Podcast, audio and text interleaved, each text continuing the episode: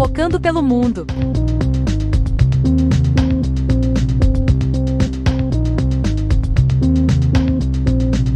Olá, olá, hello! Tá no ar a primeira edição do Pocano no Mundo, programa do século diário com personalidades capixabas que se destacam fora do Espírito Santo. A gente vai estar no ar mensalmente com esse programa, né? Apresentação de Vitor Taveira, convidados super especiais.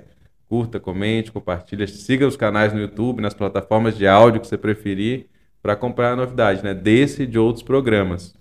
Hoje nós estamos recebendo aqui especialmente Sérgio Denicoli, que é jornalista, doutor em comunicação e estudos de mídia pela Universidade do Minho, lá em Portugal, e CEO da AP Inteligência e Comunicação Digital, tem sido uma referência importante, tanto aqui no Brasil como em Portugal, na análise de dados na internet. Vamos falar um pouquinho desse tema. Então, é, Sérgio, obrigado pela presença. A gente aproveitou que você está no Brasil, né? Às vezes está meio lá, meio cá. Fazer esse programa presencial muito legal. Você já teve várias vezes, acho que do lado de cá, né? Sim. entrevistando como jornalista, na TV, na, no impresso, no, como colunista, e depois seguiu essa carreira acadêmica, né, que nós vamos falar um pouco, e atualmente está trabalhando num tema tão importante, tão quente, né, da atualidade, que são as redes sociais. Então, eu queria que você começasse contando um pouco para o nosso espectador e ouvinte quem que é Sérgio Denicoli e o que que te liga aqui com o Espírito Santo. Ok, Vitor, obrigado pelo convite. É um prazer estar aqui e um orgulho também estar inaugurando, né, estreia do, do, programa aqui. Obrigado mesmo, fiquei muito feliz com o convite. É, enfim, eu me defino como jornalista, né, apesar de não atuar como repórter já há quase 20 anos, né, é, mas é como eu me sinto, como eu acho que, que eu me identifico. É, e eu acho que a comunicação também ela teve um, um, uma mudança muito forte, né? As redações elas eram as mediadoras da sociedade, né? Os jornais, né? A velha velha mídia, né? E com as redes sociais a coisa mudou um pouco. A população passou também a produzir a sua informação. Inicialmente a gente achava que isso seria fantástico, né? Seria uma grande revolução e depois vieram as fake news para jogar um banho de água fria nisso, né? É, mas de qualquer forma eu acho que a democratização da comunicação é muito importante, né? Eu acho que a gente está caminhando para um, uma regulação, né? Eu defendo realmente a regulação porque as pessoas confundem com censura, não. A gente tem que colocar luz sobre algo que está indo obscuro. É preciso ter uma legislação forte que coloque alguns limites justamente para evitar a desinformação. Né? Desinformação pode custar vidas, inclusive. Então, eu sou um defensor, aliás, estudei muito a questão de regulação na minha vida acadêmica, né? É, e vejo com, com bons olhos isso.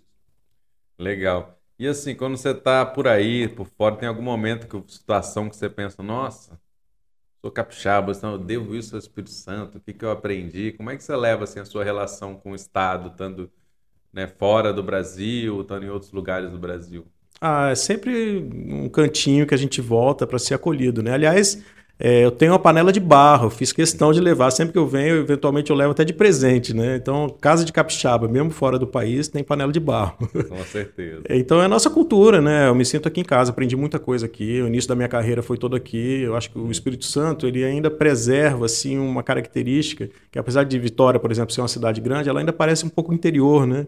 a gente é bem recebido, a gente conhece as pessoas, né? Você para no sinal, às vezes olha para o lado, tem alguém que você conhece, são coisas que acontecem aqui que numa cidade maior não acontece. Então, é, é, eu acho que Vitória tem conseguido preservar isso ao longo do tempo, apesar de estar uma cidade fantástica. A grande Vitória toda né, tem crescido muito, tem andado.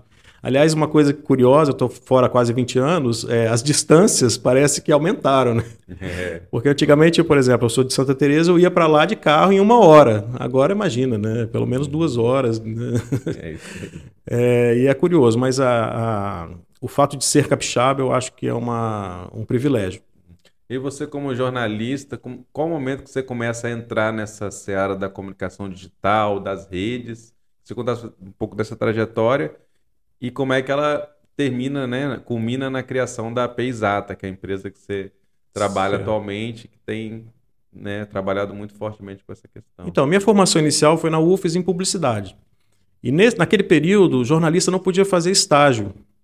E eu me lembro que eu encontrei o Mário Bonella, que era meu colega de, de UFES, no ônibus, estava indo para a universidade e ele, naquela época, tinha passado num concurso na Prefeitura de Vitória. O Mário, que hoje apresenta o Bom Dia Espírito Santo, né? ele ia ser funcionário público. Aí ele falou: Ó, oh, Sérgio, estou saindo da CBN, ele era estagiário lá. E como não aceita estágio de jornalismo, de repente você consegue lá uma vaga. E assim foi, a vida de estudante, fiz lá o preenchimento no CIE do cadastro e acabei sendo chamado e fui para a CBN, início da rádio. Foi o primeiro ano da rádio. É, já vai fazer 30 anos isso, né? E acabei me apaixonando pelo jornalismo. Então eu terminei a publicidade na UFS, nunca exerci, fui fazer a complementação na FAESA. Então me formei na FAESA em jornalismo e passei a atuar é, nisso, né? E, e, tive alguns pontos interessantes aqui na, no Espírito Santo como jornalista, na cobertura, por exemplo, da CPI do narcotráfico, que foi uma coisa que agitou uhum. muito a sociedade. Eu lembro a era grátis também, né? Aquela transição. Eu lembro que a gente é, é, formou uma equipe já na TV Gazeta é, para ir numa reunião secreta naquela época, lá na, na, na Pedra Azul e ah, tal. Hotel Aroso. Hotel lá, Aroso. Né? Invadimos o hotel, né? Como jornalistas disfarçados de hóspedes. né? Que... Isso, aquilo foi uma confusão, né? Na época resultou na eleição do, do Giovanni, que era jogador, que tinha sido eleito deputado, depois ele foi substituído pelo Cláudio Vereza, justamente por causa dessa confusão a gente teve uma participação ativa, né? Foi uma coisa bacana do, do, do jornalismo, uma cobertura bem interessante. Mas aí eu, eu sempre tive essa vontade de sair, né? É, apesar de gostar muito daqui, eu sempre tive curiosidade. E, e aí vi uma oportunidade de estudar em Portugal. É, na época eu fui fazer um mestrado. É, e a minha ideia era ficar um ano lá e voltar. E, mas aí acabei ficando por quase 20 anos. Universidade do Minho, seu mestrado. Universidade também, do Minho. É em Braga, não é isso? É, em Braga. Em Braga. Que, aliás, é uma cidade que hoje tem muitos brasileiros. Na época não tinha oh, muitos. Hoje, 5% da população de Braga é de brasileiros e chega sempre mais. Né? Então, tem uma comunidade forte lá. Mas é... aí eu fui para lá estudar né? e acabei gostando. Comecei a dar aulas e não voltei. Eu lembro que na época eu pedi demissão por procuração. Mandei lá para o Abdo Checker, que era o, o editor-chefe na época, e pronto. Aí me desliguei um pouco da Gazeta. Depois me chamaram para fazer uma coluna no jornal que eu fazia do exterior, que chamava Direto da Europa. Então fazia colunas sobre questões europeias, gerais, era bem livre, uma coluna bem que eu gostava bastante de fazer. Depois, pronto, acabei que é, é, fiquei esse período em Portugal. Minha tese de doutorado lá foi bastante polêmica, acabei me envolvendo em denúncias de corrupção lá muito fortes, que, relacionadas a, a Portugal Telecom, que era a maior empresa do país, na época da transição da televisão digital, da analógica para digital, que foi a minha, minha tese, né? E eu descobri lá uma série de de questões que levantavam suspeitas de corrupção e um determinado dia eu dei entrevista para a RTP lá falando sobre isso e aquilo virou um escândalo no país. Né? Foram 40 dias de, de, de, capa de jornal, assim, então me deixou bastante estressado porque era um período de muita depressão econômica lá né? E, e a população estava muito carente, então quando surgia alguém que enfrentava o sistema, aquilo tinha um destaque muito grande e fiquei naquela luta ali, acabei que é, foi é ameaçado de processo pela Portugal Telecom, uma aventura. Coisa de jornalista mesmo. Né? Cheguei aí ao parlamento, né? A, português pediu uma CPI, então foi uma coisa realmente grande. Mas me deixou um pouco cansado. Estava lutando muito e via que não havia um resultado. É muito difícil lutar com essas grandes forças. Né? Hum. E aí um dia acordei e falei: ah, não quero ficar em Portugal mais não. Eu dava aula na época em duas universidades. E aí eu pedi demissão das duas e peguei um avião e fui para Califórnia. Fui morar em Berkeley, que tem uma universidade fantástica também, né? Então fiquei lá é, é, um período e foi aí que eu tive contato com tecnologias, né? A universidade já estava muito é, evoluída, né? Eu lembro que na época, isso foi em 2013, é, já havia lá, por exemplo, chip orgânico, que ainda nem está no mercado, né? Que a sua pele vira um, um, um chip transmissor. Então tinha coisas de muita é, tecnologia de ponta, né? Eu fiquei apaixonado por aquilo. E conheci lá uma ferramenta de social listening, que hoje é uma coisa muito comum, né, que é a leitura de redes sociais, e, e na época era uma novidade. E resolvi montar uma empresa com essa tecnologia, de fazer leituras, né? Na época a gente chamava de monitoramento, hoje já é uma coisa bem mais evoluída, né? Hoje é análise de Big Data, inteligência artificial. Então a empresa surgiu como uma empresa de social listening é, é e social media, e a gente foi evoluindo é, para uma empresa de predição através de inteligência artificial. Então a gente faz predição econômica, por exemplo, a gente observa ações é, de commodities, se elas vão subir ou cair através de análise de sentimentos, a gente consegue observar, por exemplo, medo, tristeza, é, enfim, alegria, uma série de sentimentos aí. Então a gente faz cruzamentos com, com offline, aí tem uma predição de dados econômicos, por exemplo, para tentar prever a oscilação de ações é, predição de dados políticos, né? A gente trabalhou muito fortemente para o sistema é, financeiro nas últimas eleições no Brasil para observar, por exemplo, a aprovação do governo. Aliás, continuamos com esse trabalho para o sistema financeiro. Então, a gente tem é, em tempo real como é que está a aprovação, se está bom, ótimo, ruim ou péssimo. Isso tem dado uma repercussão de mídia também, né? Ah, sim, Você tem sim. dado muitas entrevistas né, explicando essas questões todas, porque é uma coisa nova, né? Analisar. Você tem as pesquisas tradicionais que cumprem seu papel, né? As pesquisas né, científicas, mas essa análise de dados ela consegue às vezes com mais rapidez identificar alguns, alguns cenários, né? Tendências, né? Nunca é uma coisa tão cravada porque são, são tendências, né?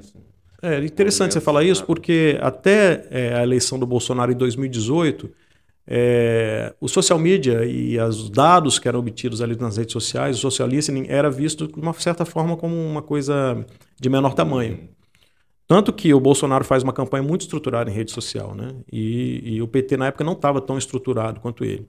E aí ele conseguiu uma efusividade grande e acabou se elegendo. E a partir daí é, é começaram a observar a importância rede, da rede social. Né? É, nessas últimas eleições já havia um equilíbrio maior entre as forças que estavam disputando de utilização de rede, é, ou seja, a ciência de rede tomou muito conta da, da, da política, né? É, e o Bolsonaro utilizou muito isso durante a, a, a, o governo dele, né? Falando diretamente com a população, ou seja, uma mudança de comportamento. É, exagerava, né? Na, na, crítica à mídia, brigava muito com a mídia, né? É porque a mídia, como ela é um, uma voz, né? Que faz uma interpretação, que reporta o dado, ela também tem, obviamente, uma interpretação ali, né? E ela é, realmente ela avança pelo, pelo, pela política e faz cobranças. Né? O jornalista, a função dele é essa. E o político não gosta. E aí o Bolsonaro encontrou ali uma forma de brigar com a mídia, porque ele não dependia tanto dela. É, hoje eu acho que é preciso mesclar bem isso. Né? Eu acho que o próprio jornalismo fez um, um meia-culpa e realmente havia abusos de várias empresas, a gente sabe muito bem. Né? Que muitas empresas impunham ali uma linha editorial e, e, eu acho que hoje as empresas jornalísticas estão mais preocupadas, as que sobreviveram, né? muitas é. foram embora, mas estão mais preocupadas com a independência, né? E eu acho que o jornalismo tem ganhado em qualidade. É, o problema é a audiência. Como você tem muita produção de conteúdo, as pessoas às vezes não estão atentas a, a, a ao que está sendo falado, né? apurado por profissionais, documentado. Então, ah, isso é fake news. Não, não é, né? Tem grandes veículos, grandes jornalistas que fazem um trabalho realmente muito sério e que entram nessa, nessa roda viva aí são classificados como pessoas sem credibilidade, que não é verdade. Eu acho que a imprensa faz muita falta, né? A imprensa séria. Mas houve realmente uma limpa aí nesse, nesse meio de campo, né? É, porque assim, com excesso de informação, antes a credibilidade a gente dava para esses meios porque a gente sabia que tinha alguém apurando, né? As pessoas normal, porque era a única coisa que chegava, né? Então hoje meio que você tem essa necessidade de uma para se formar de uma certa curadoria ali, né? De tipo, o que que eu leio, onde está e falta talvez também na população esse senso crítico de conseguir ler. A gente que é jornalista, a gente consegue muito fácil, né? Quando chega alguma coisa, a gente já olha ali e bate, ah, não, isso aqui não é sério. A gente já olha qual é o meio, faz isso no automático, né? Nem, nem repara. Mas assim, as, a, a, maioria da população não está acostumada com isso. A gente não tem um, um processo de, de, leitura crítica da mídia, assim, massificado. Ah, né? não, então, não tem. É... E tem uma questão também, é, confunde sua opinião com fato, né? Exato. Então, uma opinião, a pessoa pode ter a opinião que quiser, né? Ela pode fundamentar no artigo. Esse artigo é tido como fato. Então, é, há uma dificuldade. Em 2018, naquela eleição, né? É, as pessoas estavam muito despreparadas para receber uma fake Exatamente. news. Aquilo vinha, a pessoa absorvia naturalmente. Hoje não, a população também já começou a, a entender, a, a, desconfiar, né? Às vezes sabe até que é fake news, mas compartilha, porque tem uma ideologia política, aquilo ajuda. É, então entrou nesse jogo. É, como eu falei inicialmente, é uma zona obscura, né? ainda da legislação. Eu fiz um pós-doc sobre isso, inclusive analisando a, a questão da regulação da internet. E eu acredito muito que é importante que haja essa regulação. A gente tem que ter uma legislação muito clara, né? até para proteger, não é para punir, é para proteger as pessoas de uma difamação. Né? Agora, a última movimentação do governo Lula em relação a isso teve um. gerou um certo atrito ali, uns debates. Como é que você está vendo assim? Eu acho importante a regulação, mas eu acho que ela não tem que vir de um governo. E o governo, obviamente, tem as suas tendências, né? Ainda mais nessa, nesse acirramento ideológico. Eu acho que não tinha que vir nem de governo Bolsonaro, nem de governo Lula, não tinha que vir de governo, tem que vir do parlamento, do Congresso, né, que é um, os partidos estão lá representados. Mal ou bem, as pessoas que estão lá foram escolhidas né, e foram votadas, e tem que ser uma discussão que parta do Congresso junto com a sociedade. A gente fez isso no Marco Civil, na hum, internet. Sim. Apesar de que é, houve uma aprovação muito acelerada do Marco Civil, sem uma discussão profunda, é, aliás, é muito do Brasil isso, aprovar as coisas sem muita discussão. Eu acho que o que se aprovou ali foi muito insípido, né? Então, tanto que é uma legislação que ela ainda não tem uma jurisprudência, porque está tudo muito é, pouco aprofundado. Eu acho também que naquela época do Marco Civil a gente não estava tão consciente do que, que era o poder da internet. Mas eu acho que tem que partir daí, igual fizeram no Marco Civil, discussão com as universidades, com os agentes públicos, com os deputados, enfim, com todos que estiverem interessados, para a gente chegar numa conclusão boa. Mas isso é uma discussão é, mundial, né? Nesse meu pós-doc eu observei muito a ONU, por exemplo, que trabalha isso com fórum de, de debate, né, para tentar criar uma regulação, alguma lei, que todos participam. E aí o consenso é muito difícil, porque as empresas de, de redes sociais, como Facebook, etc., elas não querem uma regulação. E elas também têm que ser ouvidas. Então, quando vai para discussão, elas participam, mas elas tentam tumultuar aquilo. É, e aí, nessa tentativa, o que se aprova é muito pouco profundo. Né? E aí, uma discussão, por exemplo, imagina que alguém é difamado. De quem é a culpa? É de quem publicou? É do Google que agregou a informação? É do, do provedor que deixou que aquela informação fosse colocada no ar? Então, não tem uma clareza sobre isso. É preciso saber quem é o culpado. Hoje a gente usa leis offline, alguma coisa do Marco Civil, mas como eu falei, é muito incipiente. A gente usa essas leis offline para jogar coisas online, que, que é um universo completamente diferente online. Então tem que realmente haver um debate. Eu não vejo a sociedade muito preocupada com isso, não. Já há discussões, mas, enfim, é, é, sobre a questão do Lula propor isso, eu acho que é importante para trazer o debate. Mas eu acho que ele começa do lugar errado. Né? Mas é importante que se comece de algum lugar. Né? É, mas assim, quando a gente fala, você acha que é possível chegar numa legislação que vai ser, de alguma maneira, permanente?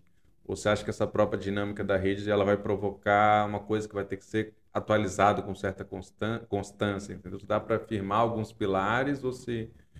É uma, então, por é exemplo, a Constituição é de 1988. Uhum. Né, as leis são muito é, é, menos ágeis do que a tecnologia. Então, eu acho que tem que ter uma legislação que preveja realmente uma revisão né, como acontece aí com diversos códigos de leis, né, tem que ter uma revisão constante, porque as tecnologias vão surgindo e vão surgindo novos problemas. Mas tem que haver um, um código forte de, de atuação. Né? Eu acho que uh, os advogados têm que ter uma base, né, e as pessoas, os juízes, enfim, e o, e o cidadão que se sentir lesado ou que quiser é, entrar na justiça sobre alguma questão online, tem que ter ali algo forte, né, já claro do que, que pode, do que, que não pode. Né? Mas a gente vai chegar lá. É uma discussão difícil, algumas pessoas dizem que é censura, não é censura, né? Se a gente pensar em censura, então leia a censura. Né? Você não pode matar alguém, está censurando a pessoa, o direito dela de matar alguém, né? não, não, não tem nem cabimento isso. Então tem que ter lei, eu acho que a gente vai chegar nesse ponto. Estamos caminhando para isso. É difícil, é um debate difícil, até porque é, as questões ideológicas muitas vezes tentam evitar que isso aconteça, falam que é uma tentativa de censura de, de uma determinada voz e tal, e, e, muitas vezes acaba sendo mesmo. Então tudo isso tem que entrar na conta, né? e tem que chegar num, num, num, coeficiente aí que seja bom para todo mundo, né? principalmente para a sociedade, para o cidadão, para protegê-lo. Voltando um pouco no que você já mencionou, por que, que você acha que a extrema-direita no Brasil, né, que a gente vem chamando de bolsonarismo, ela tem tido tanto alcance, tanta influência nessas redes? Porque ela é disruptiva. Então, se nós pensarmos aí no, nas décadas do início do século XX, e depois também, e até se nós buscarmos antes, né, com a Revolução Industrial, o que, que acontecia? A bandeira da disruptiva era da esquerda. Né? O que aconteceu com a nossa esquerda? Ela virou uma esquerda normativa. A esquerda falou, oh, tem que cumprir a lei. A direita fala o quê? Olha, tem que mudar. E isso atrai o jovem, por exemplo. O jovem quer mudança. Então, o discurso da direita hoje é muito mais sedutor para o jovem do que o da esquerda. É, então, eu acho que essa questão da, da, da, da extrema-direita ser atrativa é um, é um problema sério, porque qualquer extremo que se coloque de uma política, tanto a extrema esquerda quanto a extrema direita, são questões muito complicadas, né? Porque é, são sistemas que tentam excluir uma certa parte da população do debate. E isso é muito grave. Então, por que, que isso está acontecendo? A gente tem que pensar, fazer um reflexo disso e tentar adaptar. Né? Eu acho que as pessoas se sentem muito distantes do poder político. Né? Na verdade, a articulação política, não só no Brasil, em vários países, né, ela deixa a população muito fora da conta que ela faz. Né? A população é a última coisa que importa. Então a direita vem falando: Ó, oh, eu sou diferente. A extrema-direita, eu sou diferente, vou mudar tudo. E atrai a pessoa. Só que existe uma questão diplomática, existe trâmite, existe mas, lei. Mas a linguagem, né? nesse caso, é fundamental, né? O uso das redes, das ferramentas, tem sido muito eficiente, né? além é. da mensagem. Né? Então, Vitor, tem uma questão chamada que, que hoje é chamada de economia da atenção, que é o quê? Como tem muita informação circulando, é preciso chamar a atenção para que algo seja realmente visto. E eu acho que a direita brasileira se aproveitou muito desse, dessa lógica e começou a criar fatos com muita ênfase em alguns pontos, principalmente é, a questões, questões de costume, que aí gera polêmica. Né? Então, a primeira a entrar numa polêmica é a imprensa, para dar voz. Se faz alguma coisa que sai da, da, do normal, digamos assim, do, do, funcionamento da sociedade, a imprensa vai logo e coloca o holofote. Então, divulga, ajuda a divulgar. E eles utilizaram muito bem, né, essas forças de extrema-direita utilizaram muito bem essa, essa questão. Ela sabe muito bem o funcionamento da imprensa. Então, a imprensa foi o primeiro é, barco que eles entraram apesar de ser com uma ruptura, apesar de ser de crítica. Mas as pessoas falam, opa, é, peraí. O né? Bolsonaro, né? com as aparições do CQC, principalmente, naquela época o pessoal falou, foi uma coisa que meio que catapultou. Eles jogaram com exótico e acabaram fortalecendo aquela figura. Né? É isso. É o diferente, né? É o que falou, pá. O que, que esse cara tá falando diferente que me chama atenção aqui? No jornalismo tem aquela máxima que se um cachorro morder um homem não é notícia, mas se um homem morder o cachorro é notícia. Exatamente. Eu acho que estamos na lógica do, do, é. do homem morder o cachorro o tempo inteiro. É. Também tem outra que fala que, tipo assim, né? se está chovendo, a função do jornalista não é entrevistar uma, ligar para uma pessoa e perguntar se está chovendo ou se não está chovendo, é botar a mão para fora da janela e ver se está chovendo, né? Sim, exatamente. Que é uma coisa também que às vezes a mídia cai, que é tipo, ah, fulano falou isso, mas isso não tem o menor cabimento, né? E acaba reproduzindo mesmo assim porque o fulano está numa posição de autoridade e falou tal coisa, e não, tipo, investigar mais a fundo o que, que é o tema, quais são as posições. No caso do negacionismo, por exemplo, né? É, você tinha a ciência de um lado falando várias coisas e pessoas falando sem nenhum Seria uma base. propriedade, isso, né? E... e uma coisa curiosa, Vitor, é que a esquerda sempre criticou muito a imprensa, né? E agora ela defende a imprensa. É. Não é? Como é que as coisas foram defende mudando? A Constituição, defende é. a imprensa, defende a ordem, né? Isso, defende a ordem, virou normativa, como eu disse, né? E, e, realmente a imprensa tem, temos que fazer muitas críticas a ela, sempre, hum. né? E não só a imprensa, como a todos os poderes que estão fazendo aí a mediação entre a sociedade e, e, os poderes estabelecidos, a gente tem que conversar, a gente tem que debater, a gente tem que criticar, a visão tem que ser crítica sempre. Né? O jornalista tem que ser crítico ao governo de esquerda, de direita, de centro, a qualquer governo. A função é essa, né? Uhum. A gente tem que estar do lado sempre da população. Você acha que as plataformas digitais é, devem fazer, podem fazer? Como é que você está vendo essa, esse debate para coibir as fake news, porque de um lado eles não querem obrigações, por outro lado eles se veem obrigados também a, a atuar nessa seara. Né? Então, quando foram estabelecidas essas empresas, elas buscaram uma autorregulação. Isso é registrado, né? Nesse meu estudo que eu fiz, eu, eu percebi muito bem isso. Elas não queriam ser reguladas. Elas falaram, não, nós vamos. Uhum. Inclusive, o primeiro ponto de autorregulação foi a questão da pedofilia. Uhum. Elas colocaram barreiras para isso. Né? Elas puniam, elas denunciavam e tal. Só que depois vieram outras questões, que aí é claro que todos são contra a pedofilia, né? Agora. É o Magno Malta, né? Qual, qualquer um. Camisa, né? É, é, ninguém é a favor da pedofilia, né? Então, quando você pega uma questão que é um ponto pacífico, é muito mais fácil. Agora, quando você pega nuances, né, que tem, né, nada é preto e branco só, tem nuances aí. Essas nuances que são os pontos que hoje estão sendo suscitados e que as empresas tentam evitar. Então, para elas, a autorregulação foi muito confortável. Agora já começa a ter uma atitude que pode ser considerada criminosa. Né? Que ela pode estar tá ajudando a incentivar crimes ou até a encobertar crimes. E aí a coisa toma uma outra figura, né? Aí você tem um embate.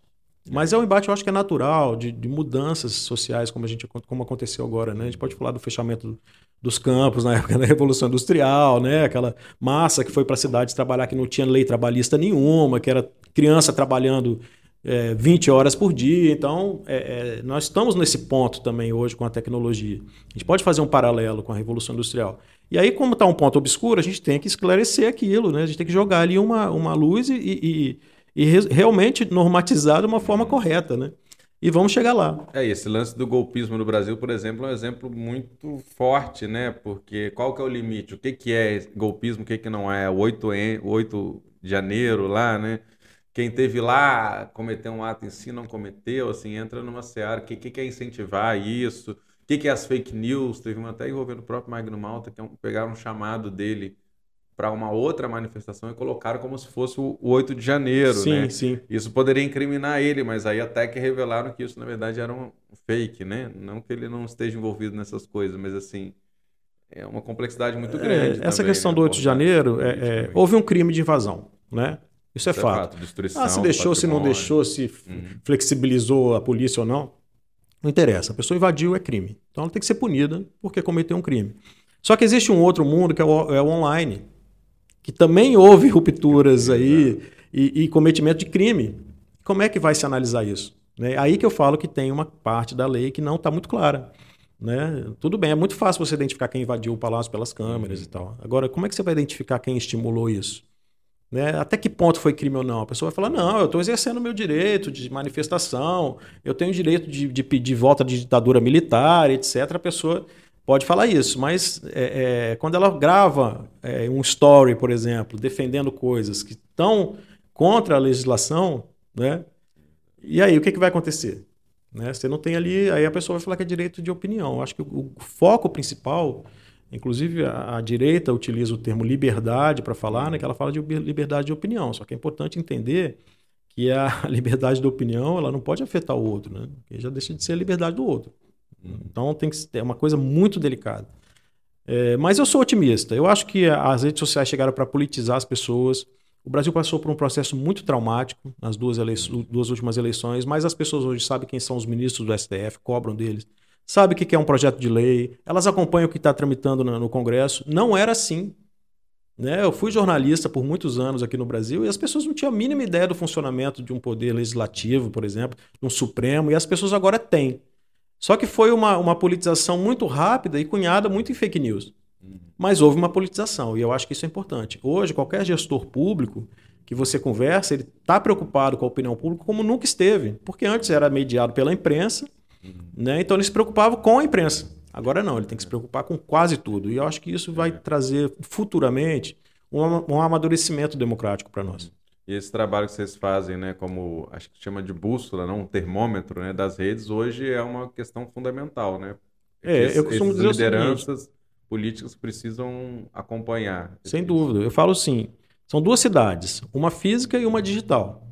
O mapeamento da cidade física é muito simples, já se sabe, já se faz isso há muito tempo. O mapeamento da cidade digital é o que nós fazemos, da cidade, de um assunto, de um tema, de uma empresa, enfim, a gente vai entender a lógica que circula. Então, Vitória, por exemplo, o que, que pensa a cidade de Vitória? A gente consegue, pelo digital, entender esse pensamento, quais, o que, que a população quer de Vitória, por exemplo, é, quais são é, é as exigências, os pedidos, o que está funcionando bem, o que está funcionando mal, da gestão pública ou, ou, eventualmente de, até de serviços, de empresas e tal. Então, esse mapeamento, as, as tecnologias hoje nos permitem, né? Também, também não é um, esse espaço virtual ele não é totalmente democrático, no sentido que ele continua sendo influenciado pelas forças financeiras. Ah, não é, claro. Ali lógico. você tem quem Os algoritmos, um, né? É, quem não tem dinheiro e está fazendo, e quem tem um dinheiro para anunciar, para comprar, para influenciar isso. Então é um território também que traz muitas complexidades que são da, da própria vida real também, né? Do não virtual. É, se nós pegarmos, por exemplo, o chat GPT, que é o grande assunto uhum. do momento, realmente é uma invenção incrível, inteligência artificial muito potente. E aí eu estava vendo outro dia uma análise de, um, de uma pessoa que perguntou, pediu ele para listar é, 10 filósofos né, da história do mundo. Aí vieram 10 homens. Aí ele falou, por que você não citou mulheres? Ah, me desculpa e tal. Não. Pronto, citou mulheres. Aí falou, por que você só citou pessoas do Ocidente? Não havia pessoas do Oriente? Ah, desculpa, aí vieram pessoas do Oriente. Vieram homens de novo, mas e mulheres? então a própria, é, como a inteligência é, é, artificial é baseada em algo que existe, ou seja, o chat GPT ele vai buscar na rede as informações. Que a ideia da internet inicial era a ideia da biblioteca mundial, e ela se Sim. consolida agora no chat GPT. Você vê que começa com a ideia de biblioteca mundial, uhum. que era a ideia do hiperlink, você ir clicando até descobrir a informação toda, e ela se hoje se consolida no chat GPT, então ele vai buscar nessa biblioteca isso.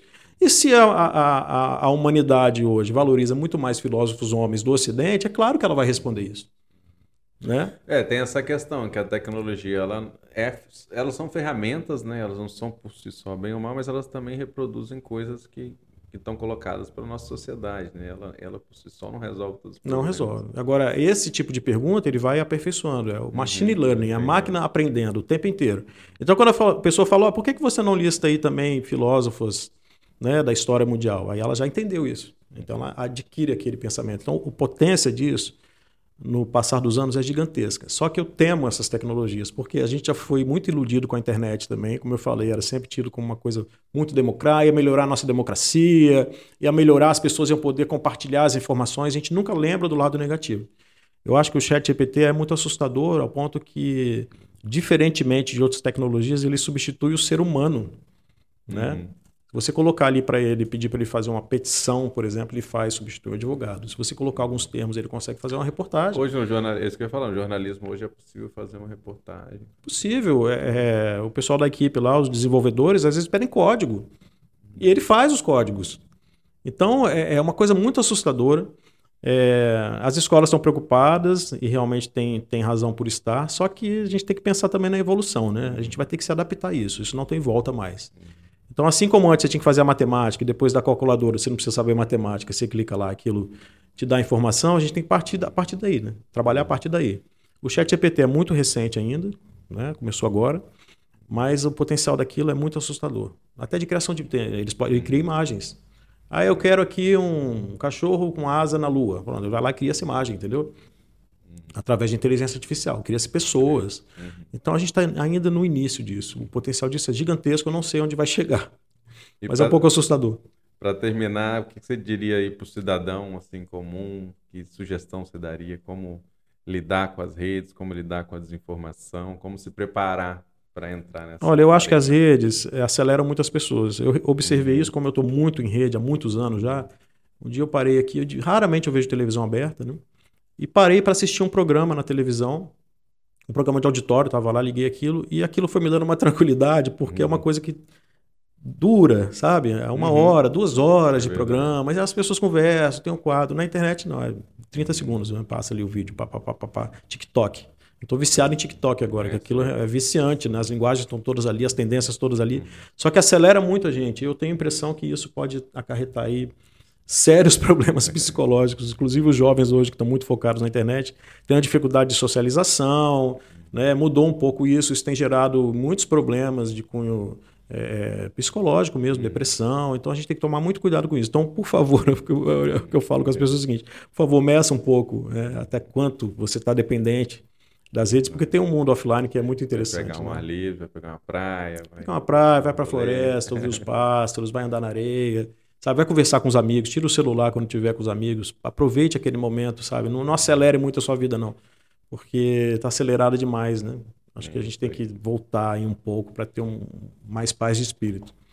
Bom, muito obrigado, Sérgio Danícolo, jornalista, doutor em comunicação, CEO da APP Exata, focando pelo mundo aqui, trazendo a estreia do nosso quadro, novo quadro. Então, lembrando para a galera seguir os canais aí do Século Diário no YouTube, no nas plataformas de áudio favoritas, Spotify, Google Podcast e outras, e acompanhar também notícias diárias é, no séculodiário.com.br. Ok, então, Vitor, muito obrigado. Foi um prazer estar aqui com vocês. Até mais. Até mais. Focando pelo mundo.